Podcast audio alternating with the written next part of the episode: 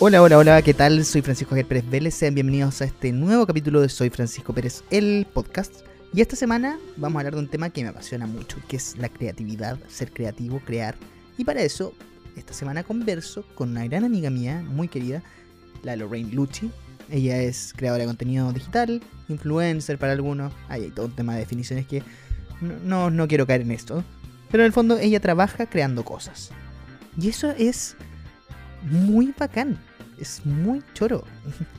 Y, no solo eso, sino que es muy importante hoy día. Si ustedes se dan cuenta, hoy día, sobre todo para nuestra generación, quizás para la generación más grande no es tanto, pero si tú quieres destacarte fuera de, de tu círculo y quieres mostrar que eres, de, que eres talentoso, no importa, no importa el área que sea, sea dentista, sea médico, sea abogado, sea ingeniero, si tú quieres destacarte, tienes que mostrarte digitalmente y no mostrarte nomás, sino que mostrarte bacanmente tienes que mostrarte como con una gráfica chora, con videos interesantes, con hasta la foto, la foto de tu clínica, por darte un ejemplo, tiene que estar con un, con un preset y un filtro muy choro para que, para que la gente le llame la atención. ¿Cachai? Puedes ser el mejor dentista, pero si la gente no sabe cómo te ves, cómo te ves como el mejor dentista, no, no tiene sentido, ¿cachai? Y es muy curioso porque en ese sentido, la, Lorraine y yo, que somos del área de las comunicaciones, vamos ganando espacio y algo de futuro tenemos asegurado bien. bueno, sin más tonteras que hablarle, porque esto es solamente una cosa que yo siento personalmente y que de verdad estoy muy, muy eh, emocionado porque escuchen esta entrevista, porque un tema que me gustó mucho, de mm, un tema que me apasiona y que espero que les pueda apasionar a ustedes también. Así que eso, y aquí hasta el final porque ahí les doy mis tips personales para crear contenido. Espero que les puedan servir. Son cosas bien evidentes, pero creo que es necesario que se los digan de repente. Y bueno, no sé si lo dije en la parte del final, porque he grabado todo desordenado, ya. Todo esto es una farsa, no lo grabo todo de corrido. pero que quede claro que si alguno de ustedes necesita ayuda en algún minuto, quiere emprender en el mundo de las, de las comunicaciones, de lo creativo, pueden hablarme con toda libertad en mi Instagram, arroba soy Francisco Pérez. Me pueden preguntar lo que sea, yo feliz de poder ayudar al que lo necesite. Así que eso, sin nada más que decir, vámonos a la entrevista. Chao, chao. Ya volvemos con más. Soy Francisco Pérez, el podcast. Estamos de vuelta con más. Soy Francisco Pérez, el podcast. Hola, ¿qué tal? Soy Francisco Javier Pérez Vélez y estamos de vuelta ya en este espacio que me gusta llamar Soy Francisco Pérez el podcast. Como les adelanté, el día de hoy voy a estar conversando con una gran amiga mía, Lorraine Lucci. ¿Cómo estás, Lorraine? Todo bien, ¿y tú? Ay, ay, me encanta tu voz. Siento que mi voz es muy... bueno, aquí dándolo todo. sí, me encanta, me encanta. todo bien yo. Acá en... hay que, hay que Seguimos sin cuarentena. ¿Tú por allá? Yo estoy sin cuarentena y en fase 4. Fase 4, ya puedo salir, puedo hacer de todo. Que no tengo cuarentena el fin de semana, pero me tinca que nos la van a quitar rapidito. Me encanta. se ve la cosa. bueno. Nos lo van a quitar rapidito porque la gente está muy loca y está saliendo mucho. Exacto. Pero, pero, bueno, vamos a lo que nos compete el día de hoy. Yo quiero saber primero cómo estás. ¿Cómo te ha tratado la vida? Bien, ha sido tranquila esta semana, volver a la U, eh, retomar actividades, o sea, de como universitarias, pero bien motivada, con ganas de volver y, y hacer trabajo, y los compañeros, y los profesores, y todo eso. Así que bacán, muy contenta. Pero aparte de tu vida estudiante, también eres influencer. ¿Te gusta ese término? Hay mucha gente que no le gusta. ¿O prefieres creadora de contenido? ¿Cómo, cómo prefieres llamarte a ti misma? Sí, yo, yo no sé si tanto influencer, me, me considero más creadora de contenido. Yo creo que ahí hay una gran diferencia. Em, sobre todo que creo que un influencer para mí es, no sé, alguien con millones de seguidores. O sea, sí, tengo una, una cantidad grande, pero tampoco es tanta. Así que me, me, me considero más generadora de contenido o microinfluencer. Vagan. ¿Y cómo partiste? ¿Por qué te dio por, por crear contenido, por hacer cosas? Que no, no, es lo normal, no es lo, no es lo normal ser. Cacha que desde muy chica, cuando estaba en el colegio, de hecho, muy chistoso, en mi anuario siempre me lo ponían, eh, yo siempre andaba con cámaras, con, con, la GoPro y grababa todo y todas las cosas del colegio y todos mis amigos tienen videos como que míos y no sé qué. Y desde muy chica tenía este bichito como de guardar, sacarle foto a todo, como mostrar todo lo que hacíamos. Y mm, cuando llegué a la universidad, eh, un día X se me acerca una amiga, que ahora ya somos como mejores amigas de la vida, la Sabi Ferman, y ella tenía un blog de moda que se llama Con Estilo CL. Y ella me decía, oye, tenéis muy buenas fotos, onda, ¿por qué, ¿por qué no te hacís un blog? Eh, ¿Por qué no, no empezáis como a trabajar con marcas, no sé qué? Y yo ahí toda pollita, eh, como, no, que me da vergüenza, no sé qué, y ella me impulsó. Yo creo que gracias a ella como que dije, wow, en verdad yo puedo explotar todo lo que sé y lo que me gusta en el fondo. Así que mm, creo que nunca se lo dije, pero creo que gracias a ella como que me llené, me empoderé y, y empecé, a, me lancé, me lancé con, con mi Instagram personal y tomé la decisión también de crear mi, mi, mi propio blog de viajes. Sí. Buena. Y, pero, ¿cuánto partiste? ¿Cuándo, qué, ¿Qué evento decís tú que fue como, oh, chuta, me tocó ir esto primero? ¿Cómo fue, ¿Cómo fue eso, entrar a ese mundo que es como bien intimidante al principio? Em, mm, no sé, fue el primer año de U, la verdad. Y el primer hito fue porque, em, bueno, obviamente cuando uno dice como quiero ser influencer, por algo se parte. Y me acuerdo que le, escribí a Influence, que es una eh, especie como de productora de microinfluencer. Y así muy pintual les dije, hola, eh, soy Lorraine y me gustaría saber si puedo participar en alguna de sus campañas. Y me responde una de las niñas, hola Ray, ¿cómo estás? Sí, eh, eh, llena este formulario y si calzas con alguna marca te llamo. Ya, yo en el formulario, sin cachar nada. Y me llaman una semana después diciendo, eh, Lorraine, eh, los de Agatha Ruiz de la Prada vieron tu perfil, vieron tu foto, les encantaste, onda, quieren trabajar contigo. Y yo, ¿qué? onda, más encima, primera marca, Agatha Ruiz de la Prada, o sea, yo estaba en llamas y no me lo creía. Y yo decía, no, no puede ser, onda, ya les dije que sí, no sé qué.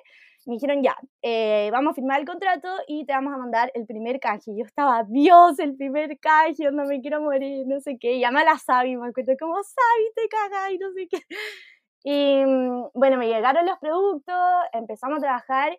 Y Agatha Ruiz de la Prada, en verdad, es una marca que yo le tengo mucho cariño porque ahí es donde yo aprendí con todo. O sea, aprendí desde lo más básico que es ser de un influencer, como el orden, la coordinación, eh, la puntualidad, porque si el post te lo piden el 1, el post se sube el 1 a las 8 de la noche, con los hashtags, con todas las cosas que te piden. Y mm, bueno, así empecé.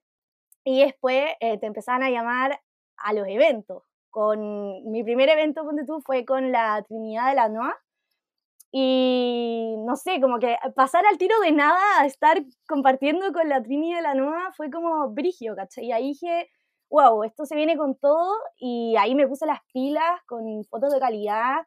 Me metí un curso también como para aprender bien de fotografía. Y eh, el segundo evento era con fotos. Y ahí eh, me tocó con la Trinidad de la Noa y con la Vale Caballero. y esta historia es un poco chistosa, porque yo llegué muy nerviosa, muy nerviosa. Francisco, pero es que no estoy entendiendo mi nivel de nervios. Ya, yo llegué, me estaban maquillando y la maquilladora me decía, ay, estoy muy nerviosa. Y yo como, sí, es mi primera vez, me quería morir.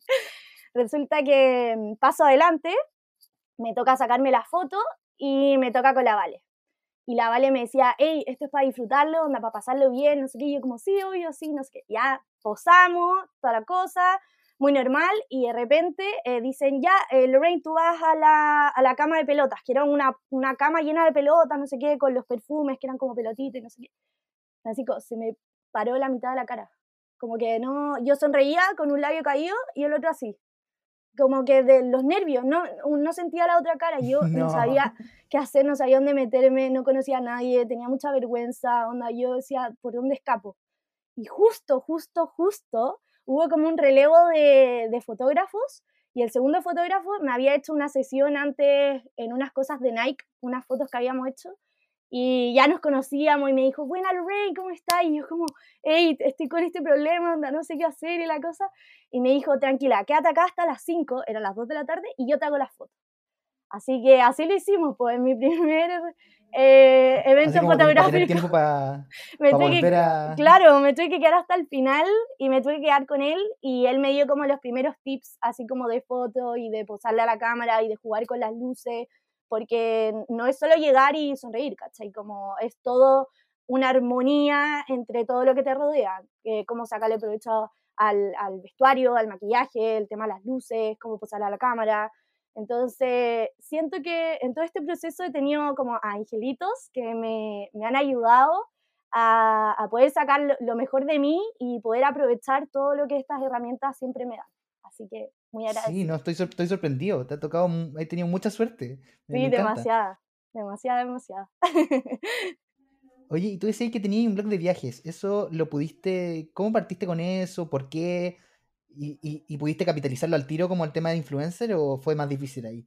Em, no, yo, o sea, el blog yo no lo, no lo cuento como algo así como de influencer o algo así, o sea, tiene 3.000 seguidores nomás, como eh, obviamente pretendo que sea algo grande y en mi proyecto de título pretendo hacer algo con los viajes, eh, con tele, con influencia, como hacer toda una mezcla. No quiero contar mucho porque cuando se cuentan las cosas no se, no, se logran, pero está, lo tengo, lo, tengo un poco en stand-by, sobre todo por eh, la pandemia, como no hay viajes, eh, se me ha hecho un poco complicado. Pero, pero claro, sí, el blog está ahí, partió en primer año de la U, como te contaba, gracias a la Sabi. Eh, nosotros hicimos un viaje, las vacaciones de invierno, fuimos a esquiar a Osorno y ese fue el primer post. Eh, y nada, o sea, el, el, el, blog está enfocado a gente de nuestra edad que quiere viajar. Entonces, más que subir fotos como de lugares lindos, está lleno de tips eh, orientados a los viajes con amigos.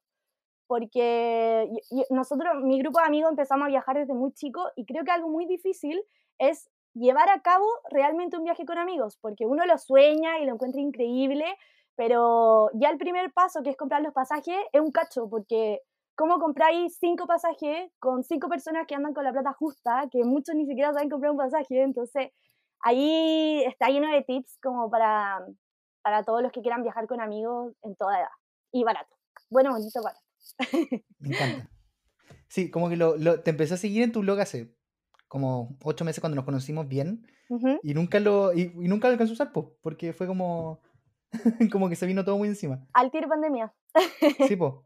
Sí, no, pero se vienen cosas nuevas y obviamente saliendo de la pandemia hay muchos viajes que también eh, tuve que suspender por ese año que, que, es como casi perdido, pero pretendo retomar y, y se viene el blog con todo, sí o sí.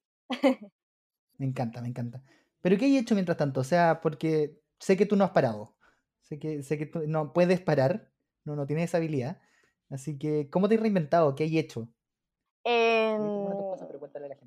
Bueno, mira, el, en marzo, bueno, en verdad hace tiempo, para ser muy sincera, eh, venía con un proyecto que se lo quería presentar a una tienda de Instagram, porque me di cuenta que todas las tiendas de ropa suelen tener el mismo tipo de contenido, como la, la, foto de su producto y las fotos típicas de las embajadoras, que suelen ser todas como del mismo tipo, con el mismo estilo, etcétera. Entonces yo había creado un programa para ofrecérselo a estas tiendas por IGTV. Ya resulta que eh, cuando llegó la pandemia, dije, ya, esta es la mía, o sea, las tiendas necesitan contenido, obviamente lo van a comprar al toque. Entonces lo que hice fue eh, armar una presentación, se la llevé a una tienda, la tienda me dijo, sí, me encanta, vamos, vamos, y ya me dijo el lunes, yo te llamo para que, mm, para que veamos el contenido, no sé qué. Yo ya había comprado las, las plantillas, la música, tenía todo. Nunca me respondió ni el mail, ni WhatsApp, ni los DMs de la tienda, nada. Y yo ahí dije, ya, como esto suele pasarnos en nuestro rubro, la mm. gente suele ser así, eh, dije, chao, lo voy, a, lo voy a reutilizar en mi Instagram y así es como nació Tea Time. Tea Time originalmente era un programa para, para tiendas y eh, más que un programa de conversación, era un programa en donde yo llamaba a la embajadora de la tienda, le hacía dos, tres preguntas y luego esta embajadora se sometía a un juego en donde yo le mostraba cuatro tarjetas y elegía una al azar y le salía como un outfit para una ocasión y ella tenía que armarlo con prendas de la tienda. Era algo muy simple, así era. Pero como la tienda nunca pescó, eh, lo adapté para eh, mi Instagram. Y así es como nació Tea Time. Y, y, bueno, así ha sido hasta ahora. Llevo como 30 invitados. ¿Y, siempre iba a estar en, siempre a estar en ese rol de entrevistadora, de, de periodista? ¿O eso cambió cuando cambiaron los planes? Sí, cambió cuando cambiaron los planes. La verdad es que los periodistas eh, no van mucho conmigo en la universidad. Siempre ha estado ese como rivalidad entre que nos quitan los computadores, que todas las clases son para los periodistas. Ahí hay terrible, terrible. ¿eh? sentimientos encontrados con ustedes. No, pero siempre con cariño y con humor. No, obvio, obvio. Sí, no, yo siempre he sido muy de la idea que hay que colaborar más y que nos tienen trabajando como si fuéramos a hacer, como si no, no fuéramos a ver nunca más cuando Hoy día la realidad es que vamos a trabajar todos juntos.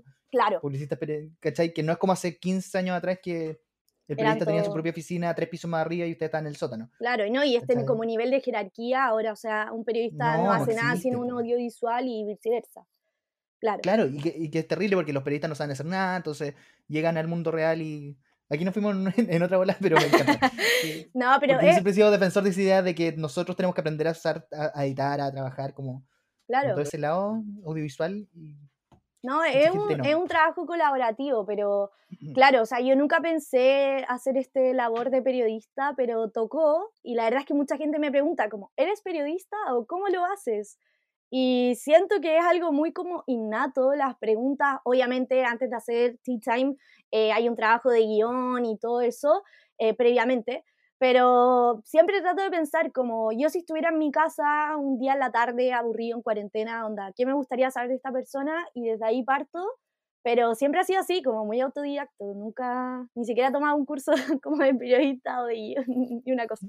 Es que ese es el tema, finalmente es eso, finalmente es tan simple como hey, ¿qué quisiera saber otra persona de mí o de esta persona? O de esta persona, claro. Mm, yo creo que, yo creo que sería por acá y, aquí, y así empezó ahí. Igual yo creo que el apoyo fundamental de mis amigos es que ya es una cosa impresionante. O sea, yo les hablo todos los días así como, oye, ¿qué se te ocurre que le pueda preguntar a esta persona? Y yo no sé cómo nos han echado del grupo, porque de verdad la calle chata que les pregunta todos los días.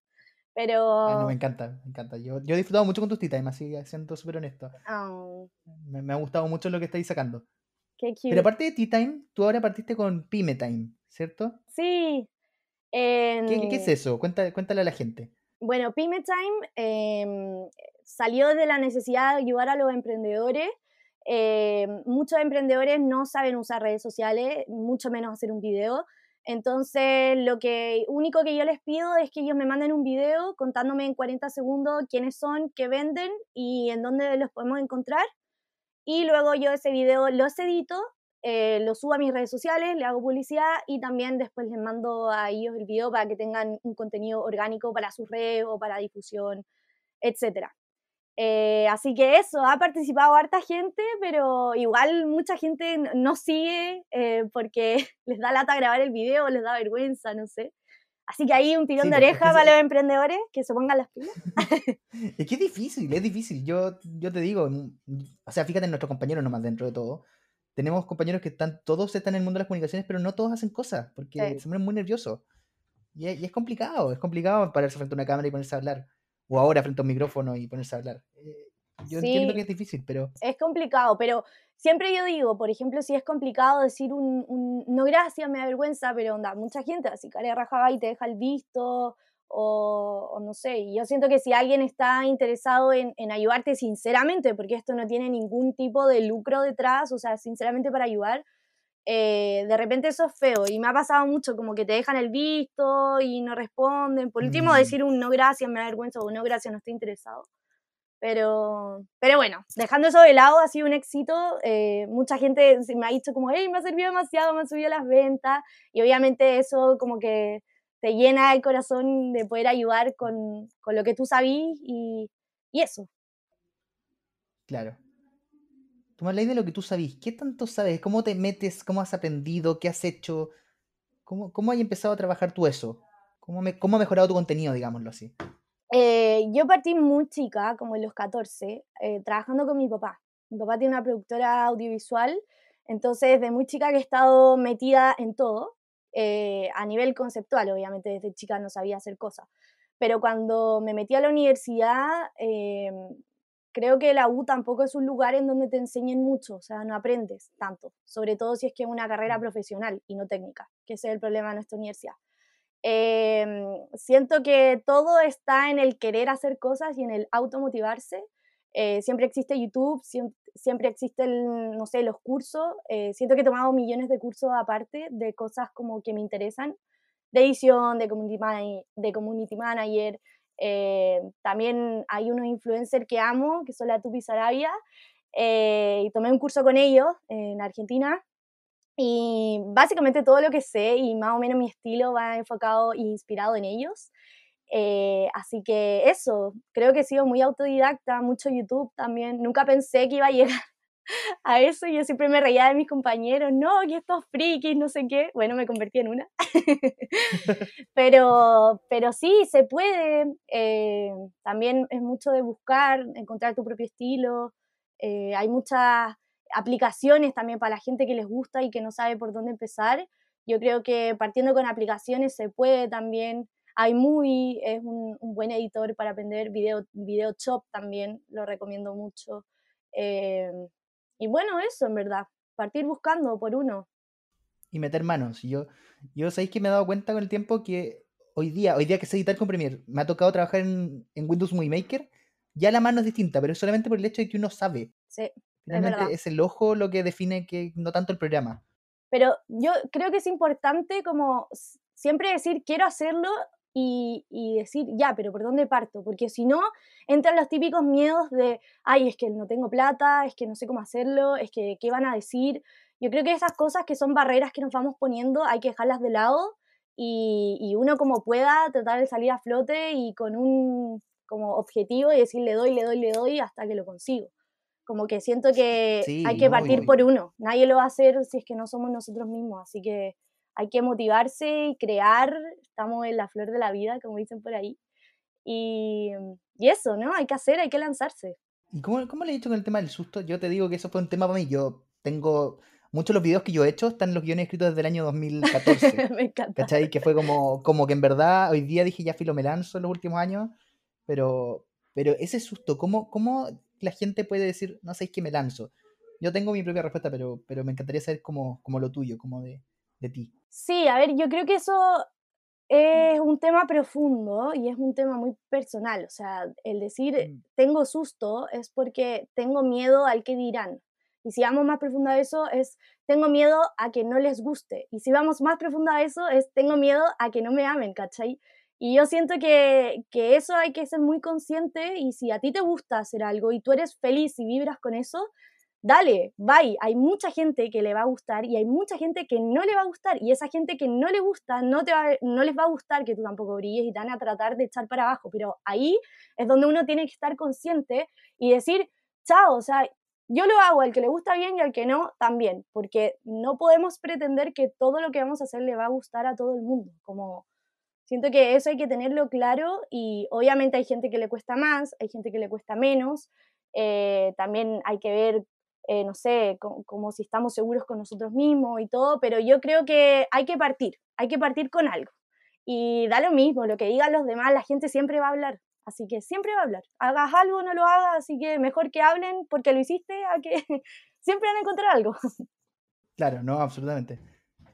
Me encanta, me encanta. Sí, así que... Oye, ¿y, ¿y cómo encontráis tú que te diferenciáis de otros creadores de contenido? ¿Qué encontráis tú que así diferente, que es como tu, tu marca, tu sello?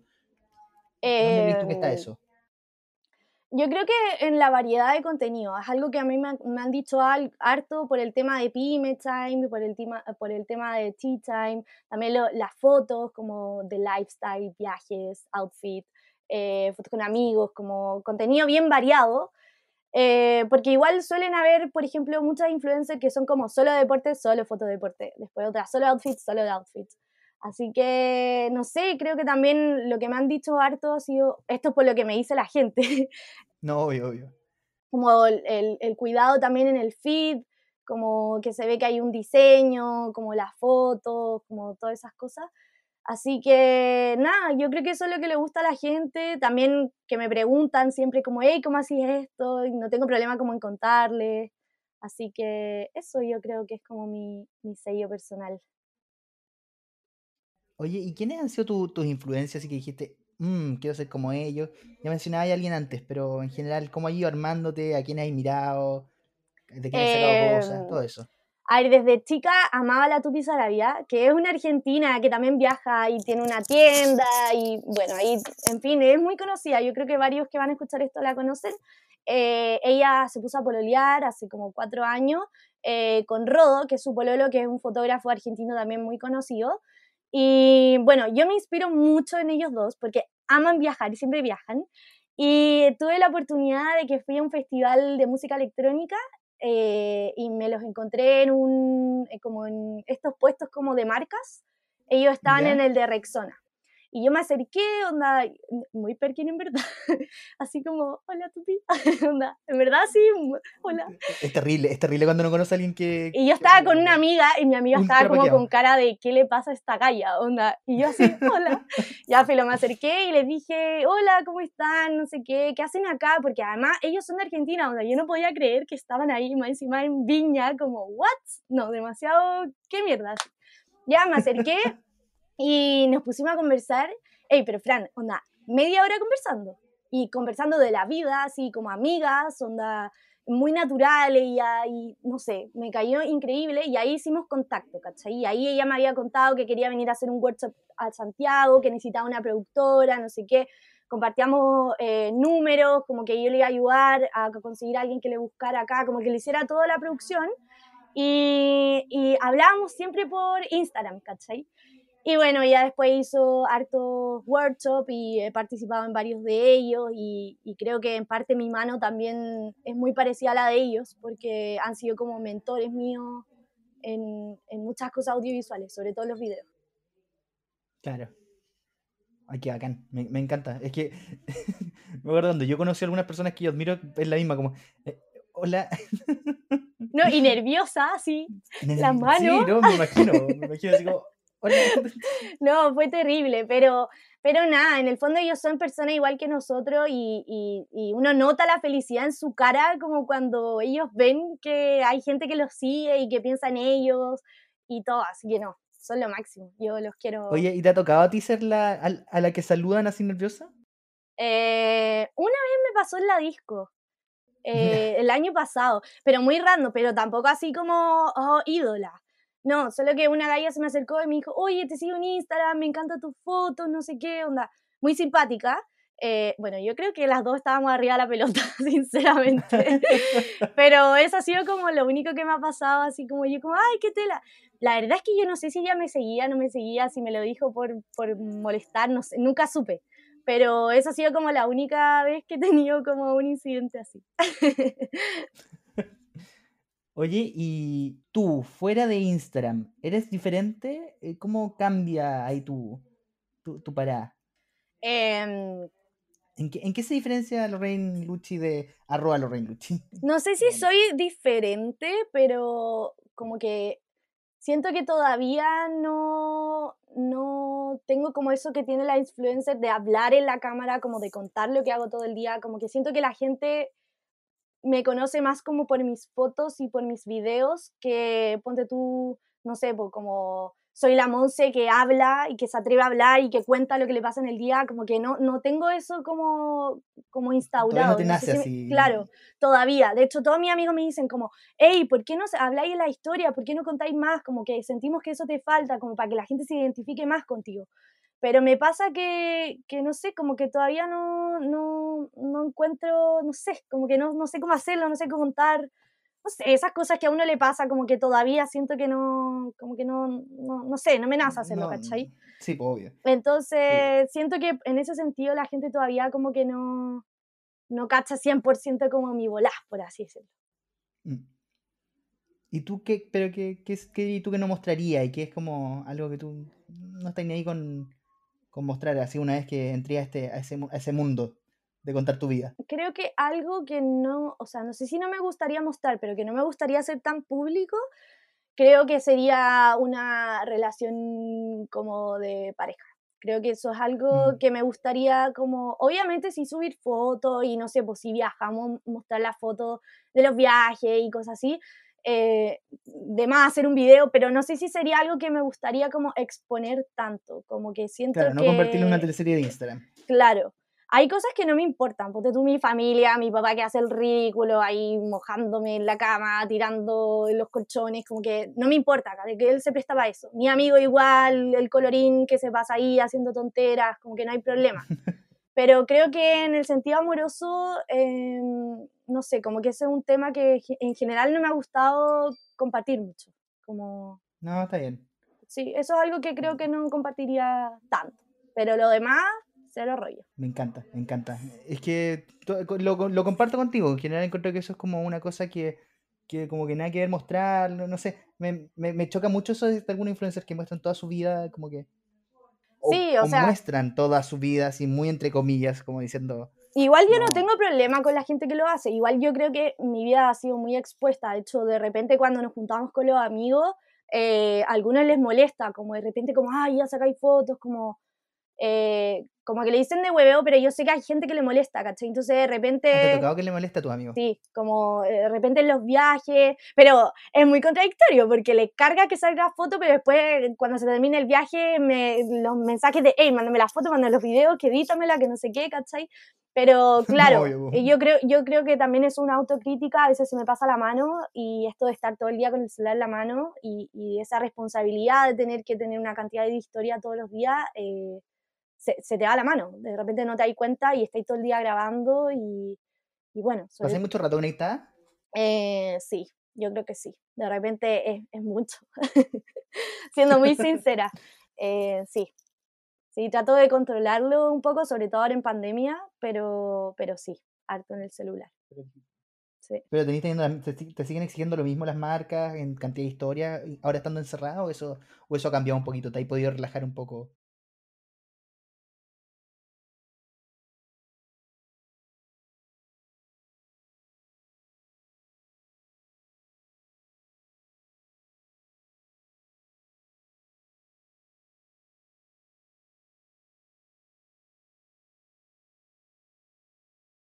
Claro.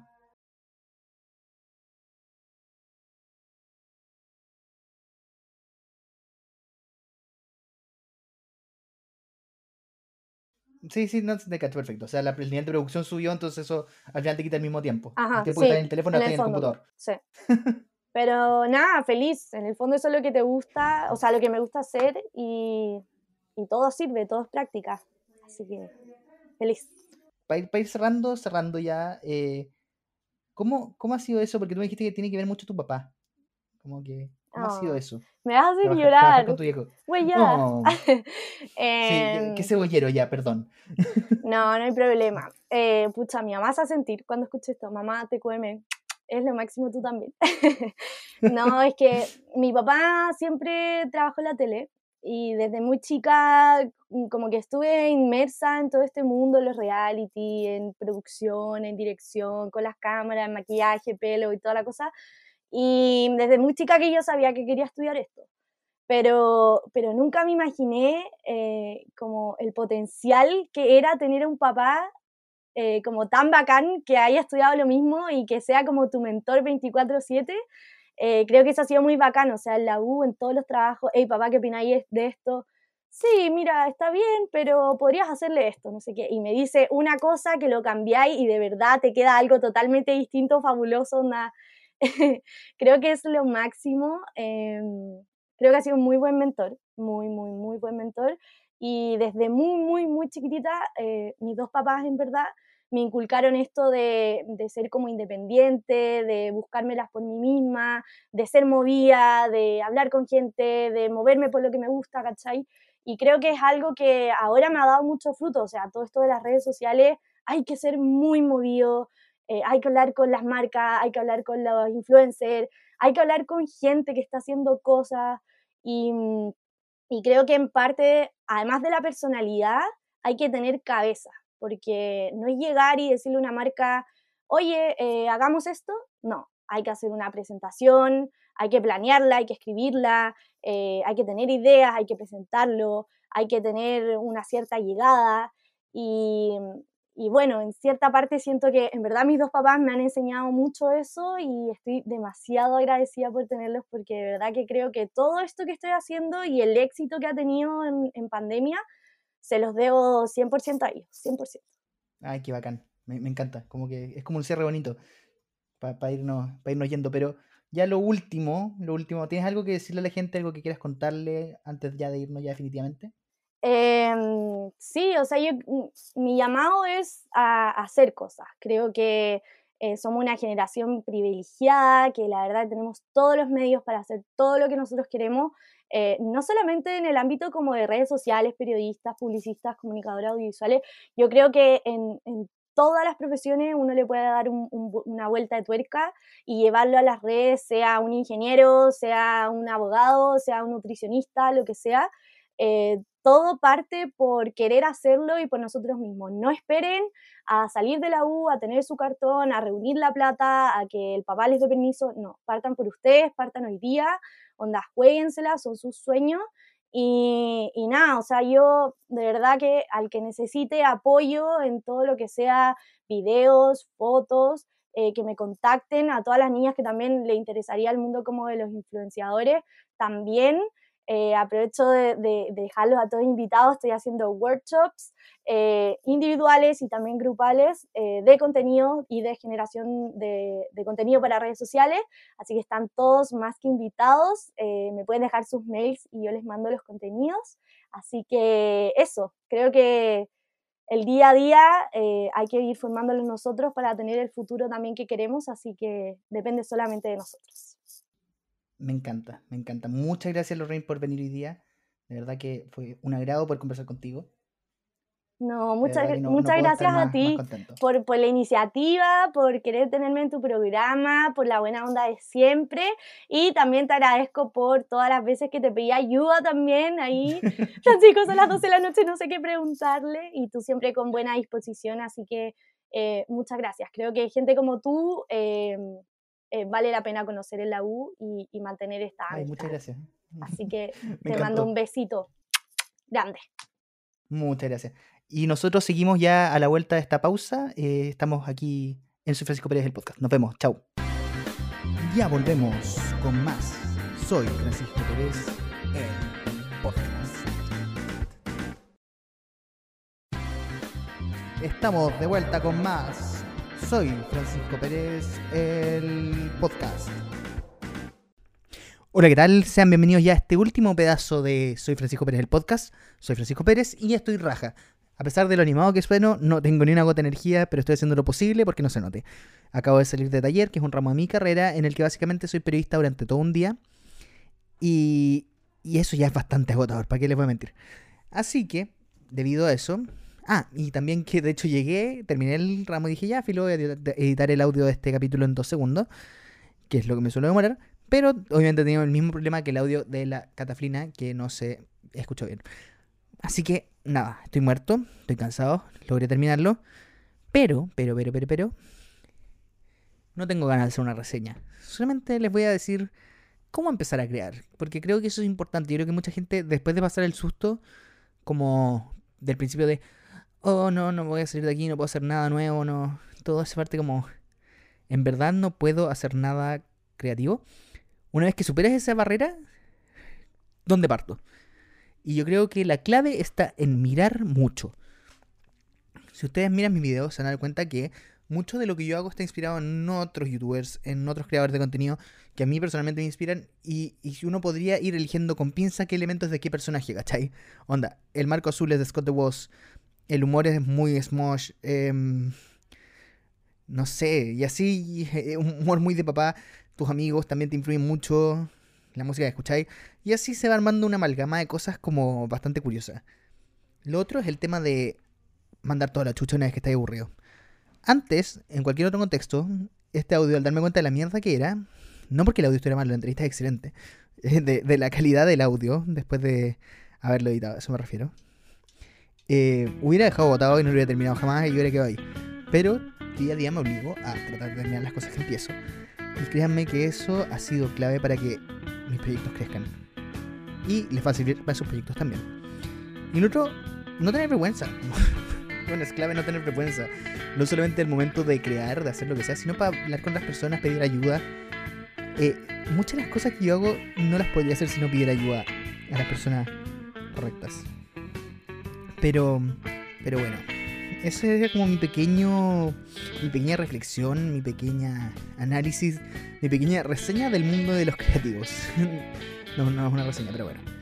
Así que eso, sin nada más que decirles, sin nada más que agregar, sin nada más que entregarles esta linda semana de agosto, o la semana del mes que sea cuando lo escuchen, porque espero que lo puedan escuchar cuando quieran. Me despido, soy Francisco Pérez, me pueden seguir en Instagram, arroba soy Francisco Pérez, donde pueden también conversar, podemos comentar todo lo que se dijo acá, pueden pedirme ayuda si es que quieren empezar a hacer cosas nuevas. Y sin nada más que decir, nos vemos la próxima semana. Chau, chau.